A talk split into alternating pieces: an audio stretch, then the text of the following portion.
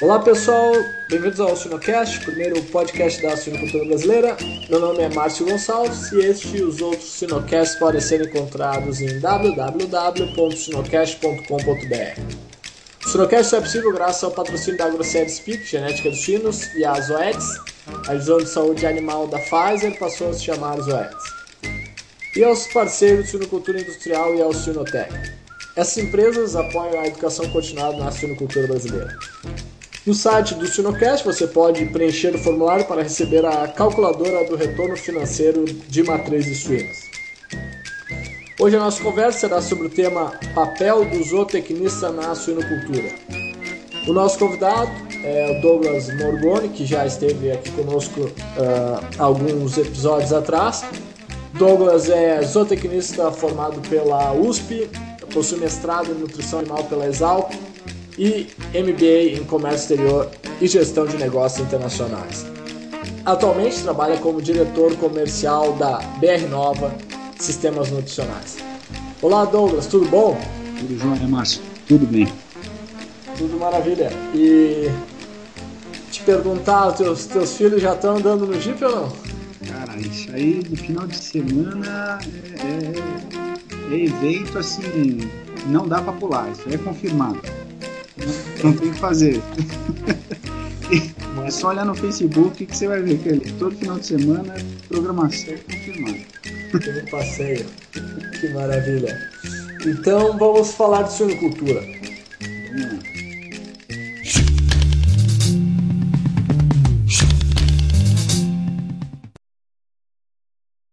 Douglas, para iniciar a nossa conversa sobre o papel dos zootecnistas na suinocultura, nos conte em maiores detalhes os conteúdos abordados durante o curso de zootecnia e quais são os pontos fortes dos profissionais que se formam em zootecnia. Olha, Márcio, é...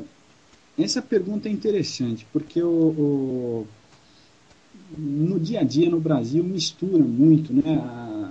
nós encontramos assim na, no meio da suinocultura, principalmente, é, trabalhando junto com agrônomo e veterinário, e, e, as três as três profissões aí do, do agronegócio da, da área das agrárias é, é, trabalhando em conjunto. Isso a, a, acontece pelo pelo simples fato de que quando surgiu no Brasil a, profissão ela surgiu no Brasil só em 68 é, relativamente nova e e não tinham, não havia profissionais zootecnistas suficientes suficientemente o bastante para suprir a necessidade de trabalho. Então, os veterinários e os agrônomos acabaram fazendo também essa, essa função do zootecnista, que, que tem a ver, surgiu, isso surgiu em 1848 como a, a, arte de criar animais. Então, todas essas práticas, é, essas práticas de criação, manejo, é, elas estão ligadas com a zootecnia. Ah, eu diria que, assim, você colocou aí os pontos fortes dos profissionais que se formam em zootecnia. Sim. Ah, eu diria que, assim, estão mais voltados para a área da, da nutrição, da, os manejos, o, né, essa, essas práticas de, de, de, as práticas de criação, administração do negócio também. Nós encontramos muitos zootecnistas. É, eu acredito que na suinicultura nesses nesses nesses pontos, sabe, da nutrição, o manejo, administração e gestão do negócio. E fora a suinocultura, encontramos muito assim também melhoramento genético e, e isso no, na iniciativa privada. Agora, ah, como você está aí, você está aí nos Estados Unidos, você vê assim, existem muitos zootecnistas ligados também à, à pesquisa científica. Né? Muito bom. E bom, e a, aquela história, né? A, a, ração sendo 70, 80% do custo da ração é, é, são áreas extremamente importantes, né, Douglas? Ah, sim. Hoje o, o custo de produção, isso, isso não só na suinocultura, mas na avicultura de postura, de corte, a alimentação, a nutrição em si, ela tem um papel muito pesado em cima, é, um papel muito muito forte em cima dos custos, né? Então a toda a atenção, todas todas as práticas relacionadas à alimentação, à nutrição, ela acaba tendo uma atenção muito forte. E o, o, e o zootecnista é um profissional bastante ligado à, à nutrição. Legal. Uh, bom, e atualmente quantas faculdades de zootecnia existem no Brasil e, e qual a taxa de crescimento ao ano que, que vem ocorrendo, Douglas? Márcio, é o seguinte, quando, quando você me passou esse e-mail convidando para fazer esse Suinocast, eu confesso que eu não, não tinha muita ideia de como, como quanta, quantas faculdades existiam no Brasil, né? Sim.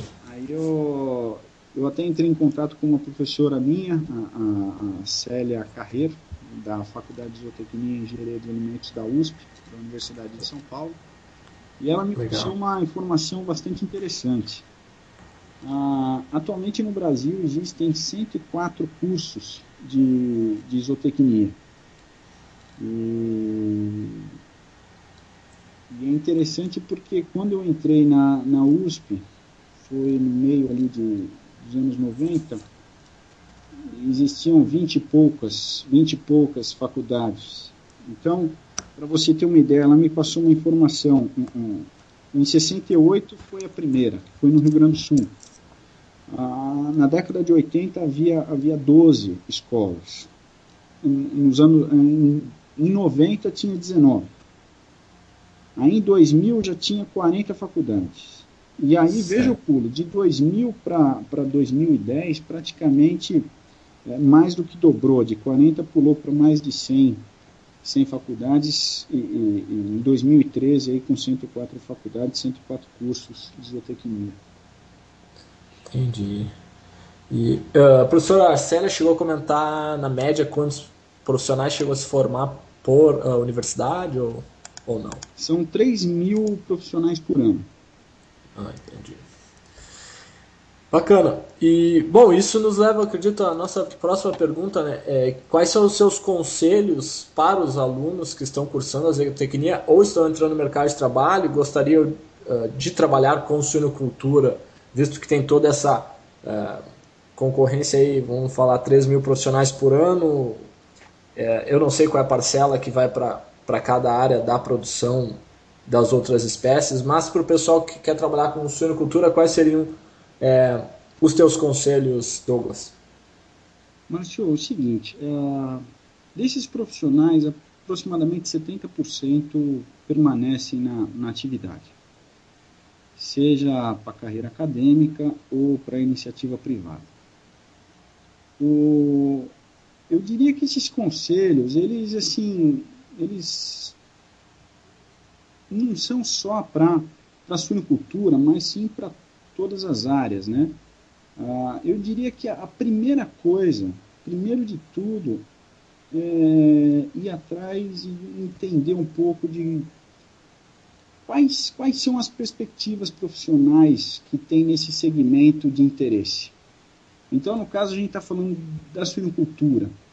Primeiro de tudo, para esse profissional que está querendo ingressar na, na suinocultura, o que, que ele pode fazer, ou, ou, onde ele vai ter mais chance de, de trabalhar, desenvolver o seu lado profissional na suinocultura.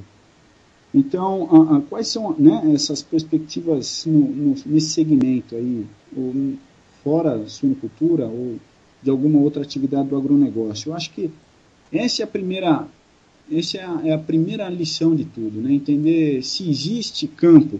Eu, eu vou trabalhar com nutrição, com genética, com saúde animal, a produção, comércio, né, em, nessas áreas, eu acho que isso, isso é importante. Aí, assim, a partir daí, você, ah, eu, olha, com dois, dois anos aí, você, depois do, do, do quarto semestre completo, acho que no quinto semestre, você já passa a ter uma ideia do, da atividade, né? o graduando, que ele, ele, ele já passa a ter uma ideia do que, que ele vai querer fazer na vida profissional dele. E eu acho que a partir daí, ele focar mais assim, com os estágios, participar de eventos, é, participar de projetos científicos, né, sempre que ele puder, relacionado ao segmento que ele está que ele tá, tá, tá tendo interesse. Eu acho que isso, isso é importante. Começar a, a pensar em fazer essa, esse, esse contato com o mercado, sabe? Eu acho que isso é, é importante. Bacana. Quais as faixas salariais para os zootecnistas na suinocultura e como estas faixas se alteram de acordo com, com a experiência ao longo dos anos e com a execução de pós-graduações? Márcio, essa pergunta aí ela, ela é interessante, viu? Uh, eu diria que uma coisa é o salário do trainee.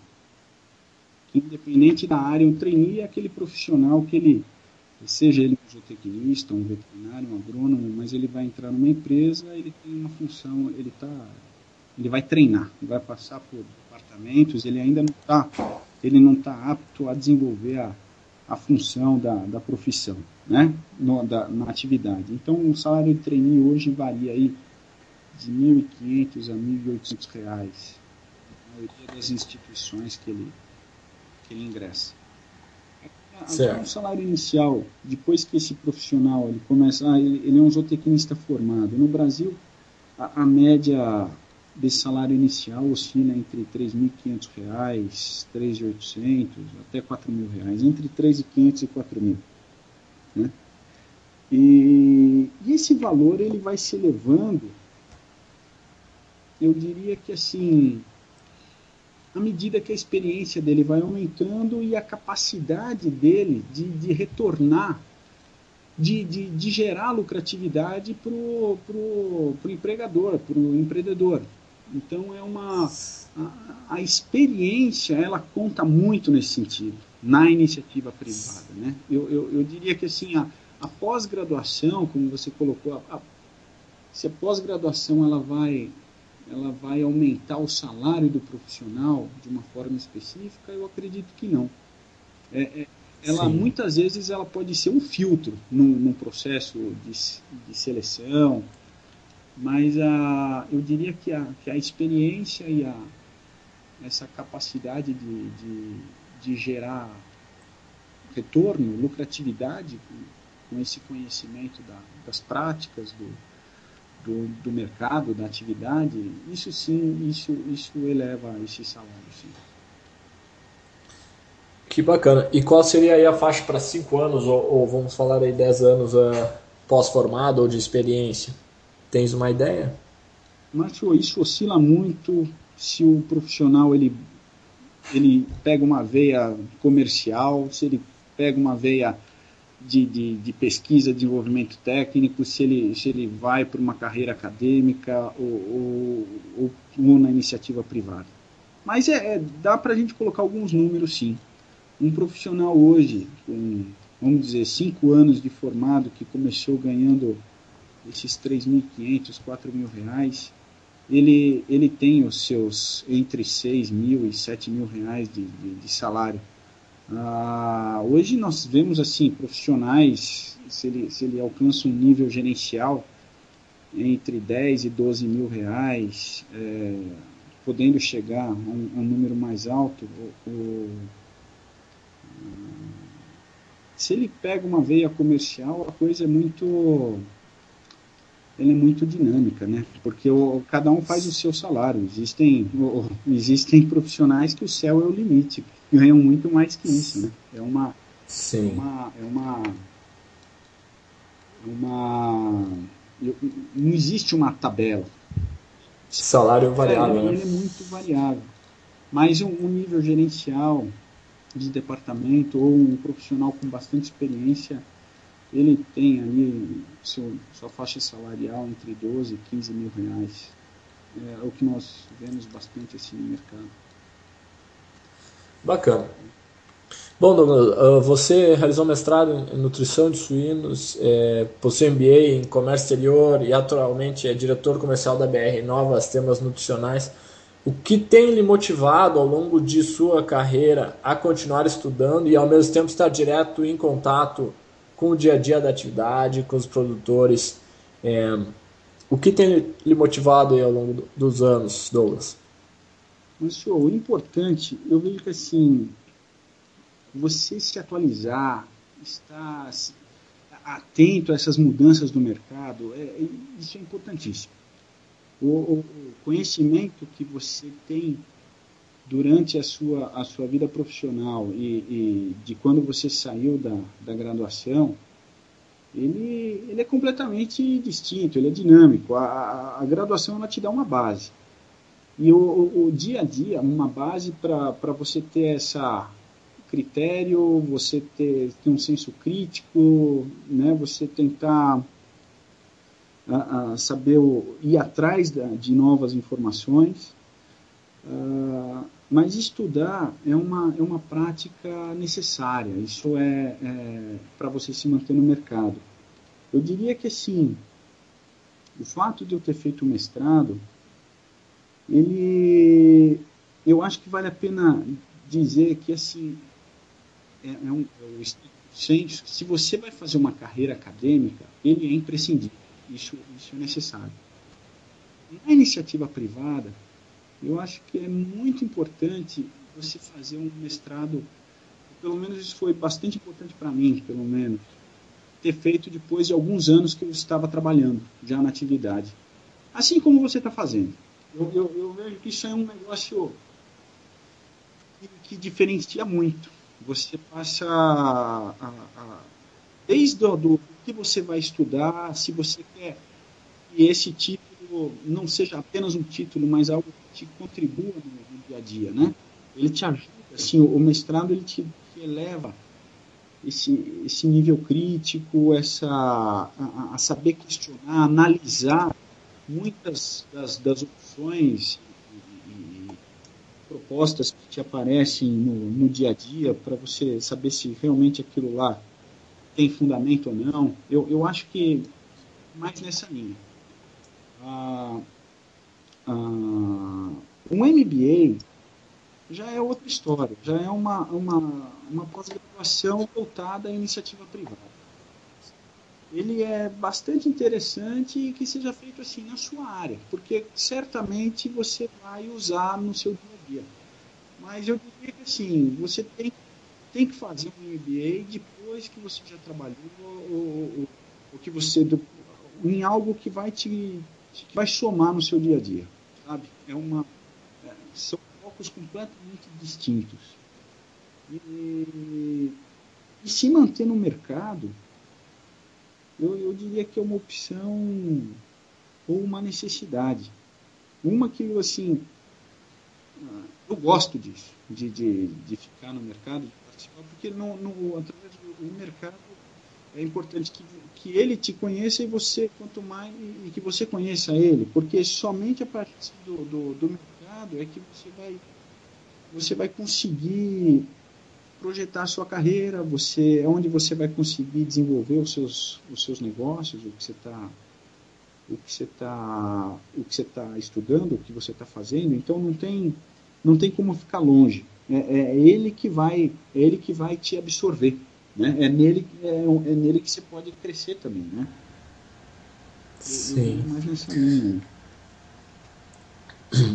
Muito interessante, uh, Douglas. E, e atualmente na, na, tua posição na BR Nova, é, quais características comportamentais e habilidades técnicas, além da área técnica uh, propriamente dita da zootecnia, uh, que é fundamental, obviamente, é, quais são essas características comportamentais e técnicas que vocês buscam nos novos profissionais a serem contratados?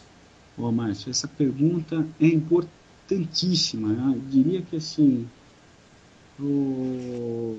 isso a escola não ensina. E, e, isso tem muito a ver com, com, com essa escola da, da vida profissional. Esse é um negócio importante porque o que, que você busca num profissional fora o lado técnico, fora o lado da escola? Primeiro de tudo, a capacidade de se expressar, se posicionar, se colocar, essa capacidade de se expressar bem. sabe? Tanto na escrita quanto na, na oratória, na fala. Isso é uma. Hoje você vê assim. Muita gente escrevendo muito mal. É, sem pontuação, sem concordância nominal, verbal.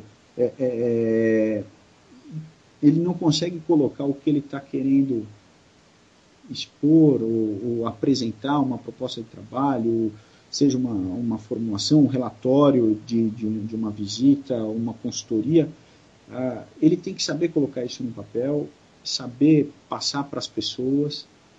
E, então, eu acho que essa, essa é uma característica. A segunda, eu diria que é o relacionamento.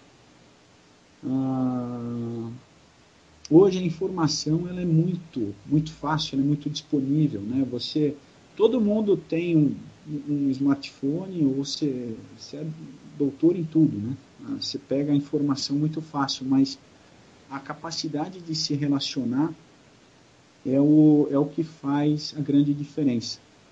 Porque não, não, não, você só vai conseguir fazer algum resultado através de pessoas. Seja seja numa granja, seja na, na empresa, seja com sua equipe de assistência técnica, você sempre vai depender de alguém, seja da esses profissionais que estão dentro da granja, se você, você pode ser o dono de toda a informação correta do mundo. Se eles não acreditarem no que você está falando ou, ou não fizerem por algum outro motivo o que você pediu, o resultado não aparece. Então, eu, eu acho que o relacionamento, é, essa facilidade de se relacionar com outras pessoas, é outra característica muito importante. E eu diria que a terceira dessas três coisas uh, uh, é, é a habilidade de colocar em prática, de executar. Sabe? Então, sempre que a gente vê um profissional novo, se ele fala bem, se ele tem facilidade de relacionamento e se ele consegue colocar em prática o que ele quer, essa capacidade de execução, isso ah, o profissional, o jovem profissional, ele, ele, ele tem que pensar muito nisso, porque o, o, o, tem muita gente que tem assim ideias fantásticas, revolucionárias, mas assim muito poucos são, são muito poucos muito poucos os profissionais que conseguem colocar essas ideias fantásticas em prática sabe? E isso faz toda a diferença. Tá? eu, eu acredito que é, que é mais nessa linha. Bacana.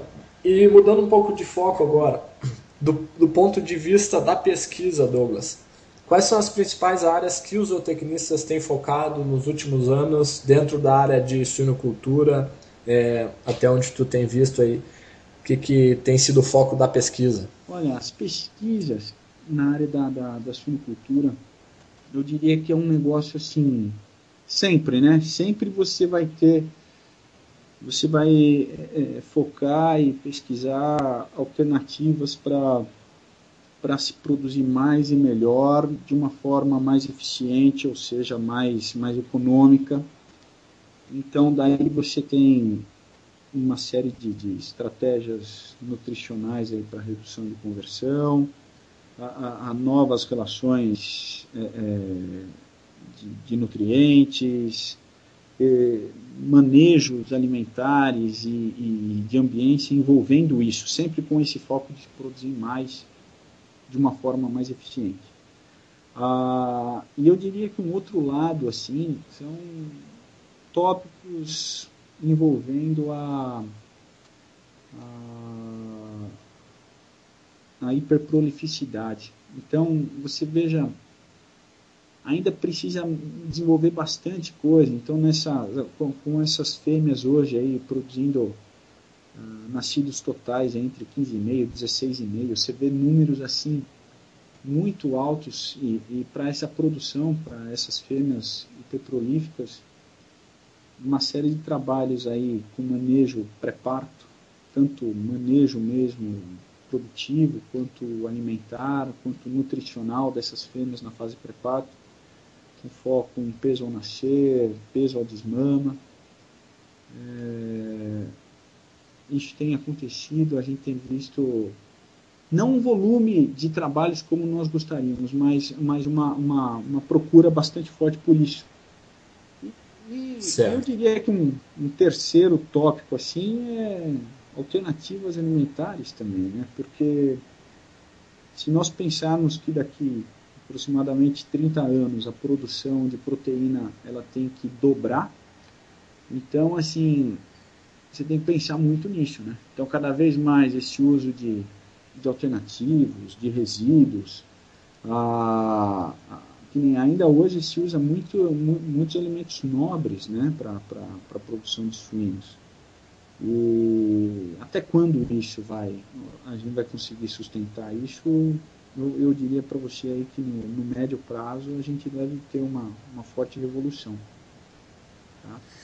Interessante. E, e, nesse aspecto que você fala aí da, da, da rápida necessidade de, de, de, se adaptar né, ao, ao mercado, visto que, que a margem de lucro está sempre cada vez mais apertada, é, do ponto de vista ainda de pesquisa, é, qual a diferença que você enxerga da, nas universidades com, com pesquisa mais uh, básica e pesquisa mais aplicada? É, ou seja, qual, qual a importância de cada uma dessas e qual a. É, e como você enxerga essa relação com os produtores para porque no final do dia o que importa é é a produção de suínos continuar e, e ter essa e, e, e, continuar sustentável como é que você enxerga essa cadeia e, como que está essa situação no Brasil Douglas? Olha Márcio hum, no Brasil são eu diria que existem alguns focos algum, algumas faculdades ou escolas assim pontuais você vê com essa característica mais voltada pro pro para o negócio em si, né? Que assim com pesquisa que pode ser aplicada à, à atividade, né? Num, a maioria você vê pesquisa sendo feita por para que o, o, o pós-graduando ali ele consiga o título. E você Sim. vê algumas escolas que têm esse, vamos dizer, essa ótima, essa, essa tendência, esse, essa, essa característica de publicar material que pode ser usado no mercado e que é demandado pelo mercado. É, não tenha dúvida que, que é muito melhor. Né? Quem está na iniciativa privada busca isso e e certamente esses profissionais, esses pós-graduandos, se ele, se ele não está fazendo uma opção pela carreira acadêmica, certamente ele, tem a, a, a, ele vai ter um número muito maior de, de portas abertas para ele, né? Ah, eu até, quando eu comentei sobre essa que é interessante fazer uma pós-graduação depois que você trabalhou, porque Sim porque a maioria das, das escolas públicas, ou federais, estaduais, é, é, você está usando, no fim, esse recurso em prol da, da, da sociedade mesmo, né? De, de onde veio esse, todo esse recurso. Então, ah, já que, já que vamos, vamos estudar, vamos pesquisar, por que não fazer algo que se aplique e seja usado de forma eficiente para melhorar a nossa produção? Né? Sem dúvida. Não tenha dúvida que, que nós, pelo menos eu enxergo isso de uma forma muito mais mais, mais correta e, e, tem muito mais, como eu diria, muito mais, de uma forma muito mais positiva, né? Bacana. Mas concordo e concordo também que, sem dúvida, a pesquisa básica tem a importância, né? que as grandes mudanças ao longo dos, das últimas décadas, décadas se devem com certeza à pesquisa básica, né? mas concordo plenamente que a pesquisa aplicada tem essa importância aí por trazer o, retorno mais rápido, eu acho também. As duas né? são importantes, né? Se você vê, existe ainda muita coisa básica que precisa ser feita. Mesmo assim, ó, né, nessa área nossa da nutrição, uh, muita coisa foi definida ali, muita coisa básica que se tem hoje, ela foi determinada aí na década de 50. o, o suíno era infinitamente pior do que esse que nós temos hoje, um, um manejo de produção ou situações produtivas muito inferiores a que temos hoje. E, e, e, até hoje você não sabe o quanto você consegue explorar esses animais, né? Então você acaba tendo não, não, a regra ela não os parâmetros eles não são muito claros, né? Há muita necessidade de pesquisa básica nesse sentido. Se você for ver qualquer exigência vitamínica, a maior parte das, das vitaminas hidrossolúveis e, e lipossolúveis, essas exigências, elas foram definidas nos anos 50. Se Sim. você passar a olhar o NRC ou, ou, ou, as tabelas, são a maioria delas é feita com, com animais de 30, 40 quilos. Então, eu, eu diria que tem, tem muita coisa a se fazer, Márcio. Tanto básica Legal. também, mas que não é porque o básico ele não é voltado ao nosso. Não, a, a, a, ela, ele não pode ser aplicado na, no dia a dia. Né? Sem dúvida. Bacana. Bom, para finalizar, Douglas, é, qual a sua mensagem final para os estudantes de zootecnia e para os profissionais da zootecnia que estão nos ouvindo?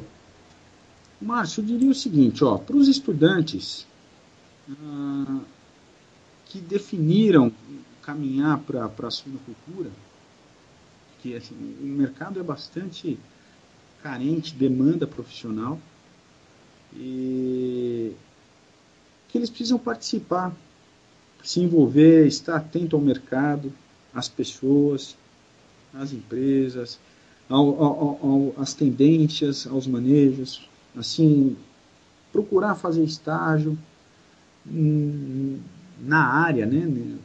aproveitar essas férias, aproveitar os momentos para já entendendo o mercado. Uma coisa que eu, que eu normalmente eu falo para o pessoal que está na graduação, já para começar a pensar e acertar o seu estágio curricular obrigatório, já pensar isso durante o quinto semestre, sabe? A hora que você começa ali o terceiro ano, já tentar fazer esse contato, os dois primeiros anos, vamos dizer, você está ali tentando entender para onde, que caminho vai tomar. Mas ele já começar a acertar esse estágio obrigatório, de preferência que seja ah, que ele consiga fazer esse estágio obrigatório num local apenas, né? Era comum vermos assim pessoas fazendo estágio obrigatório em três, quatro uh, locais e, e, e, a hora que você começa a se relacionar, começar a ter, acaba o momento e você, você muda de, de, de, de, estágio. Então, assim, a sua perspectiva de se permanecer nesse local aí, ele, ele, ele, ela cai muito. Então, se você já conseguir acertar esse contato antes, no terceiro, quarto ano, ajuda muito, mostra que, que esse interesse né, pela, pela atividade, isso, isso, isso é interessante. Uh, e para repetir aqui também, se quer fazer uma carreira, se optou por não seguir a carreira acadêmica, que faça o, o, o a pós-graduação depois, seja um lato senso ou estricto senso, mas faça depois de alguns anos trabalhando, que isso ajuda bastante. Uh, para quem já é formado, os tecnistas, uh, eu acredito que o recado é o procurar se manter sempre relacionando com, com o mercado, com as pessoas, participar dos eventos, se atualizar, estudar. Eu acho que isso aí nunca é demais. Tá? Muito bem. Bom, Douglas, mais uma vez, então, muito obrigado pela sua participação no Sinocast e também pela sua disponibilidade de tempo. né? é isso, cara. Isso é... aí, assim, portas estão abertas e, e parabéns aí pela iniciativa. Uh, a gente vê o crescimento do Sonocast, está tá sendo muito legal. Obrigado. Forte abraço aí, Douglas. Beleza, grande abraço. Até mais.